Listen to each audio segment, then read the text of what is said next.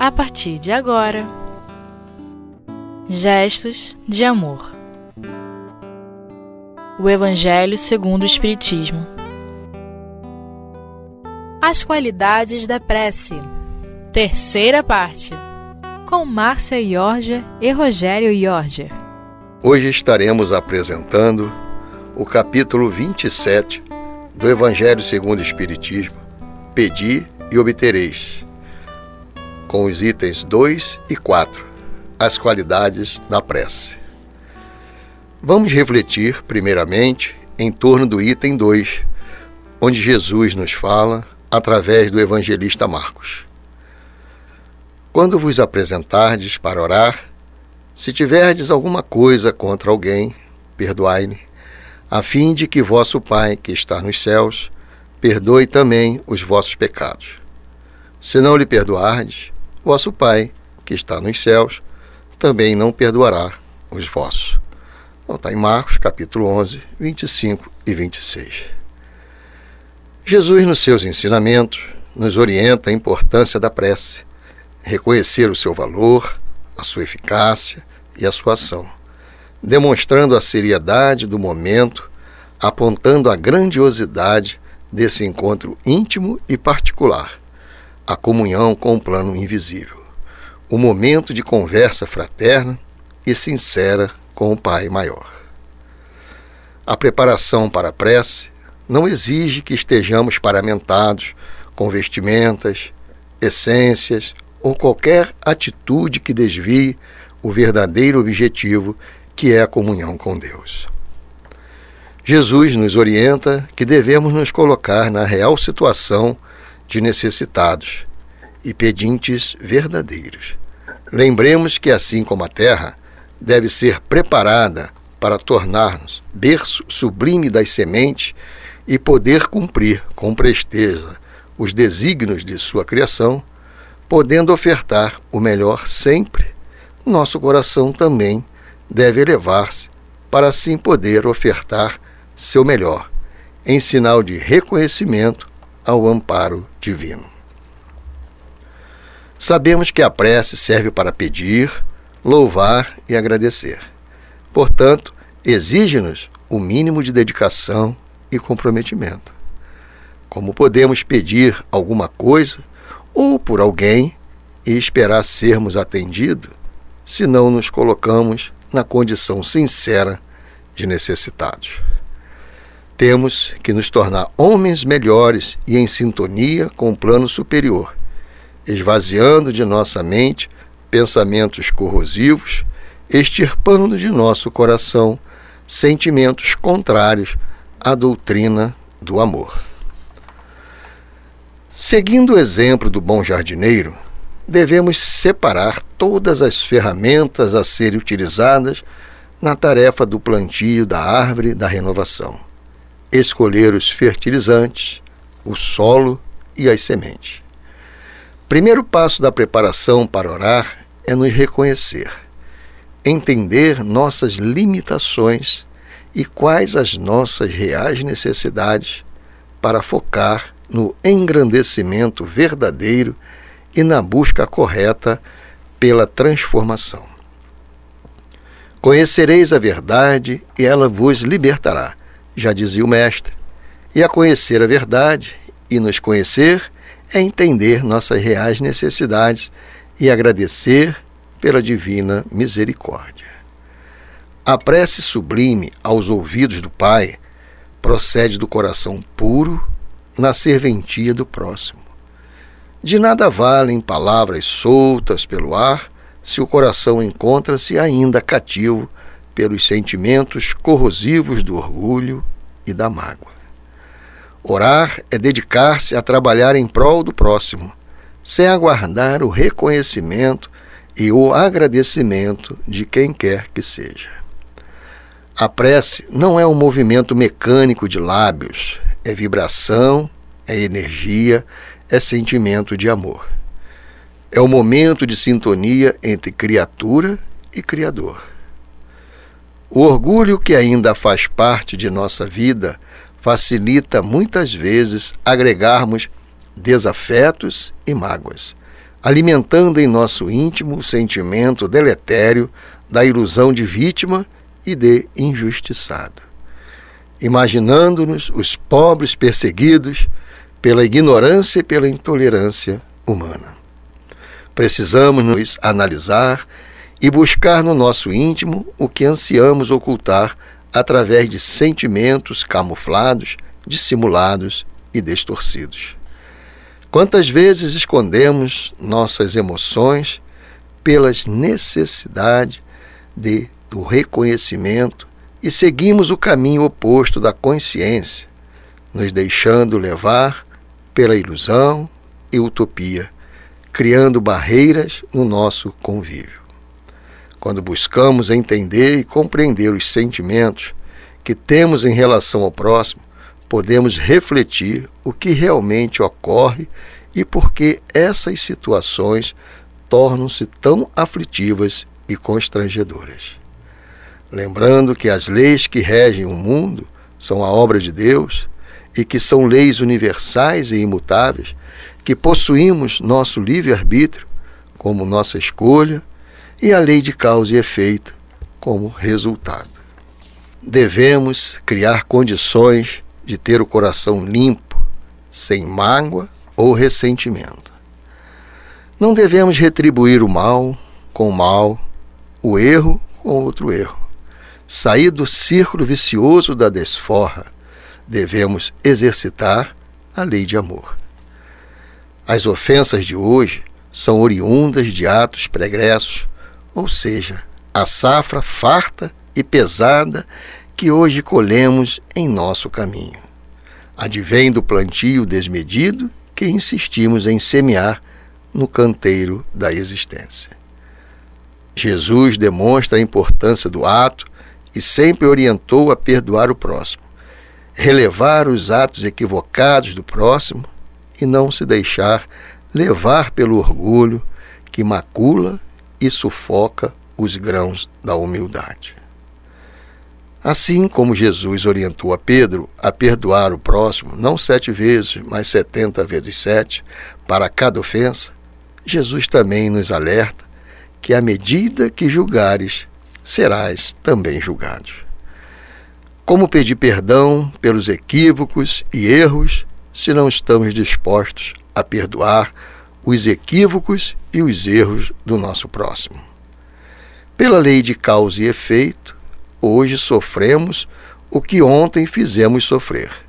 E para que possamos progredir, devemos seguir outra máxima do Mestre: vá e não peques mais. Para que possamos ser perdoados, primeiro temos que perdoar. Para que nosso coração se torne puro, primeiro temos que dissipar tudo que seja deletério e corrosivo. Para se chegar à evolução, é necessário que sigamos três passos: arrependimento, expiação e reparação. Temos que nos arrepender pelos atos errôneos, depois temos que inverter os papéis e nos encontrarmos com quem ferimos, passando pelas vicissitudes com resignação e sem revolta. Em consequência, estaremos reparando os erros do caminho e consolidando nossa evolução. O perdão será dado pela nossa consciência, quando essa sentir-se livre dos grilhões do remorso e do arrependimento inerte.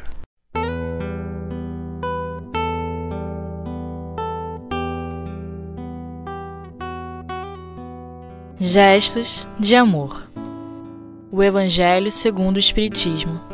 Dando continuidade ao estudo do Evangelho, no capítulo 27, Pedi obtereis, iremos agora refletir sobre o item 4, a continuação que vai falando sobre as qualidades da prece.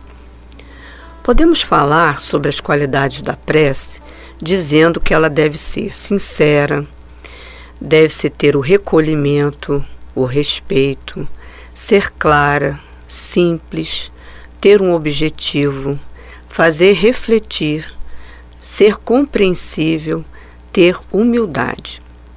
Ter um objetivo para uma reunião mediúnica é uma maneira de se ter esse objetivo. Em cada situação da nossa vida, nós temos um objetivo em relação à prece. Essa seria uma delas. Uma reunião mediúnica tem um objetivo.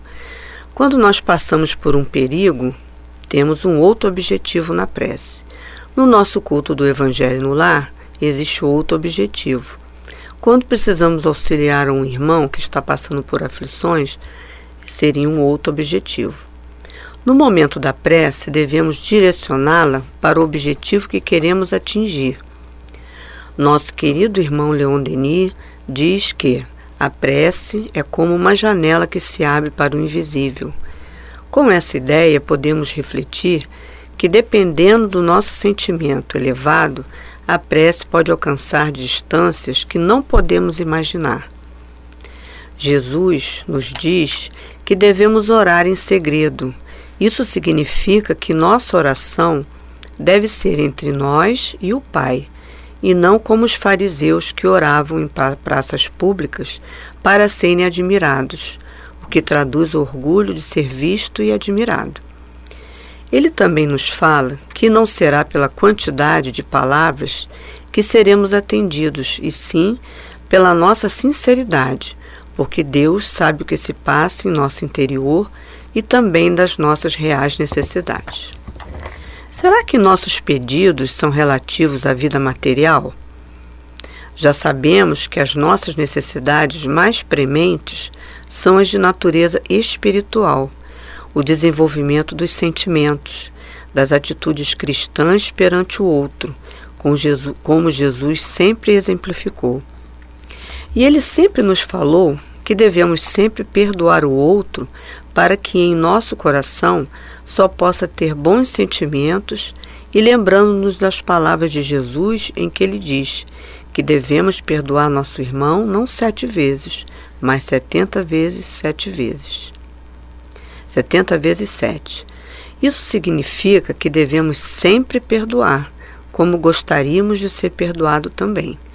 Com o perdão, estamos dando qualidade às nossas preces e exercendo a caridade para com o outro. Kardec nos recomenda ainda para orarmos com humildade, colocando nos nossos pedidos ao Pai que possamos observar os nossos defeitos aquilo que precisamos melhorar em nós.